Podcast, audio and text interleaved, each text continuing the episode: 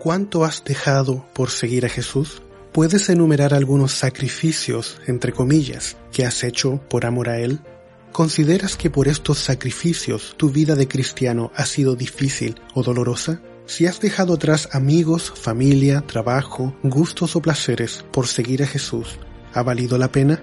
Puede ser que Cristo nos haya pedido hacer cosas que no son cómodas, cosas que nos sacan de nuestra zona de confort, pero es porque Dios nos pide que demos todo por Él. A ver, está claro que somos salvos solo por la fe. No hay nada que podamos hacer que nos ayude a ganar la salvación.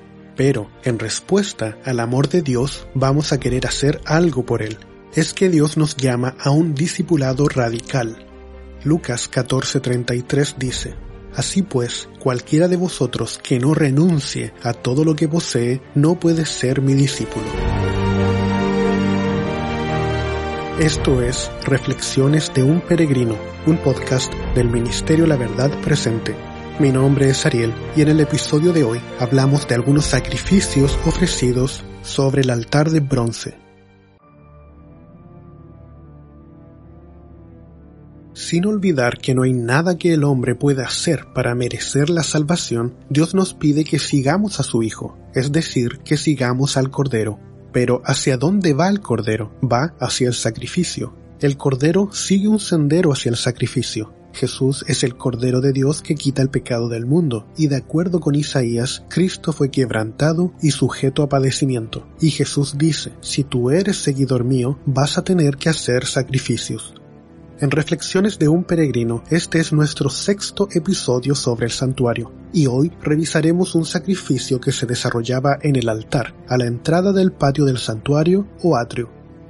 El primer mueble que se ve a la entrada del patio del santuario es el altar del sacrificio, también llamado altar de bronce o altar de la ofrenda encendida, porque en dicho altar se prendía el fuego para quemar lo ofrecido a Dios. En el primer episodio de esta serie conversamos que dicho altar representa la cruz, donde Cristo murió como el Cordero de Dios, donde Él tomó todo el pecado del mundo sobre sus hombros y murió por nosotros la muerte eterna o la segunda muerte, como dice Apocalipsis. Sin embargo, como fue sin pecado, la muerte no pudo sujetarlo y resucitó por su propio poder, por el poder del Padre y por el poder del Espíritu Santo, habiendo reposado el séptimo día aún en la tumba. En el altar del sacrificio se ofrecía una variedad de sacrificios y ofrendas, con distintos objetivos cada uno, para lo cual te invito a revisar el libro de Levítico. Entre ellos había un sacrificio que se ofrecía ahí que era distinto del sacrificio del pecado o el sacrificio por la transgresión, que son los que comúnmente se conocen. De hecho, se trata del primer sacrificio mencionado en el servicio del santuario en Levítico. Leo Levítico capítulo 1 versos del 8 al 9. Luego los hijos de Aarón, los sacerdotes, acomodarán las piezas, la cabeza y la grasa de los intestinos sobre la leña que está sobre el fuego que habrá encima del altar. Él lavará con agua los intestinos y las piernas, y el sacerdote lo quemará todo sobre el altar. Es un holocausto, ofrenda quemada de olor grato para Jehová. Este sacrificio es único. Generalmente, los sacrificios implicaban que una parte del animal ofrecido tenía que ser reservada para el sacerdote o para el pecador penitente que llevaba el animal, dependiendo del tipo de sacrificio. Pero en este sacrificio de Levítico 1 se había de quemar el animal completo. Ahora, todo el animal era consumido completamente por el fuego. De hecho, este tipo de sacrificio es similar al de los patriarcas antes de Moisés, el animal se quemaba completamente. Lo interesante es ver la respuesta de Dios ante este sacrificio. El verso 9 dice que era dulce aroma para el Señor. Este sacrificio demuestra nuestro sometimiento al Señor y de acuerdo con la indicación divina sobre cómo ofrecer el animal, ¿cuánto de nuestro ser debemos someter a Dios? Todo. Y cuando Dios ve que nos sometemos completamente a Él, Él dice que es una ofrenda de dulce aroma. En Levítico 1, versos del 12 al 13, se vuelve a repetir las instrucciones del sacrificio, y llama la atención como los versículos son tan explícitos al indicar cómo el animal debía ser descuartizado y puesto sobre el altar, con orden, la cabeza en un lado, los intestinos o entrañas y las piernas en otro. Es interesante cómo estos tres elementos son también símbolos claros en la Biblia. La cabeza en la Biblia es ampliamente utilizada para representar la autoridad. Hay ejemplo de este uso desde el mismo Génesis hasta el Apocalipsis, pero igualmente puede representar nuestra mente e intelecto. Las entrañas o intestinos son comúnmente traducidos en las Biblias modernas como corazón, porque representa de dónde viene el amor y es de dónde se deriva nuestra voluntad y las emociones. En nuestra cultura no pensamos que eso provenga de las entrañas, pero así es utilizado en la Biblia. Por ejemplo, puedes ver 2 de Corintios 6:12, que dice: No hemos sido mezquinos en nuestro amor por vosotros, pero vosotros sí lo habéis sido en vuestro propio corazón, Aquí la palabra original, traducida como corazón, es entrañas. Por otro lado, nuestros pies y nuestro caminar representan nuestra conducta, nuestro estilo de vida, tal como lo expresa el famoso Salmo 119-105. En otras palabras, este sacrificio representa el sometimiento de nuestro ser en todas las dimensiones de nuestra vida, es decir, el significado de cuando una persona traía este sacrificio y todo el animal era quemado sobre el altar para dulce aroma al Señor, significaba que el pecador quería someterse completamente tal como ese sacrificio.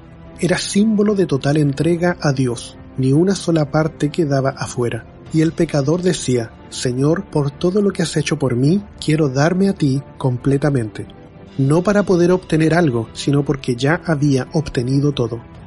Dios nos da todo lo que necesitamos, incluso lo que no merecemos. Más aún, nos dio a su Hijo para que nosotros no tengamos que morir.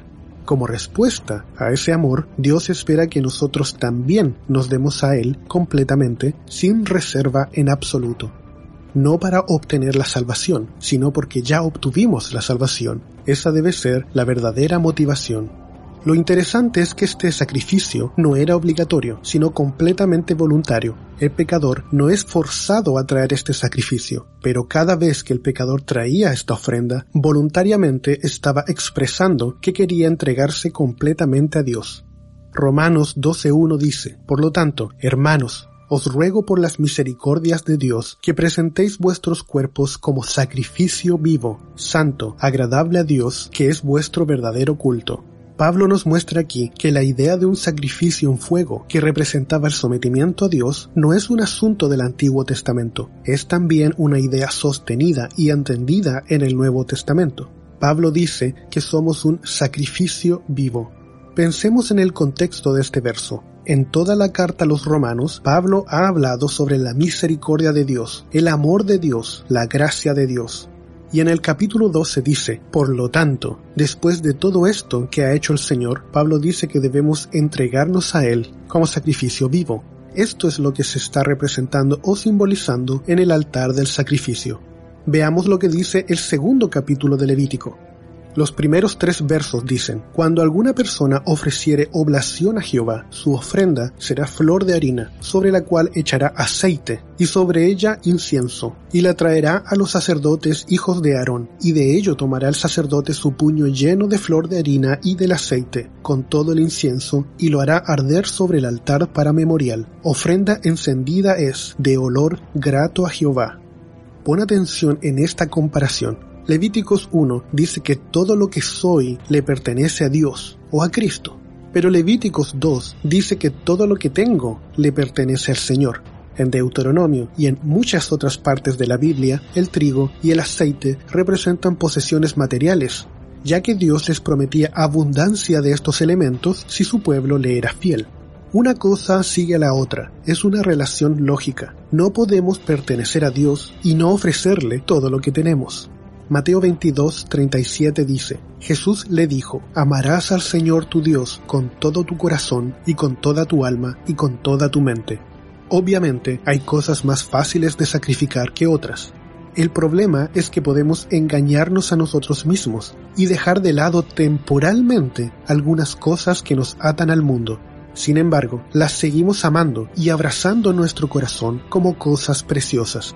Una auténtica comunicación con Dios implica que le pidamos a Él que nos ayude a odiar las cosas que nos atan al mundo, para poder ofrecernos completamente a Él. De hecho, el someternos a Dios tampoco es algo que nosotros mismos podamos desarrollar, también forma parte de la obra del Espíritu Santo. Debemos pedirle al Señor que nos ayude a querer cambiar, El sometimiento es también un don de Dios. Debemos pedir a Dios que nos ayude a querer cambiar, que cambie nuestro corazón, porque no podemos hacerlo por nosotros mismos. Nuestra petición debe ser, Dios, ayúdame a estar dispuesto a cambiar, o ayúdame a querer cambiar. Dios quiere cambiarnos. Este fue un episodio de Reflexiones de un Peregrino un podcast del Ministerio La Verdad Presente. Puedes encontrar información de este ministerio en laverdadpresente.cl. Puedes encontrar todos nuestros episodios en la aplicación de podcast de iTunes y en Spotify. Recuerda, hay un poder en la fe y en la humilde obediencia que el mundo no puede resistir.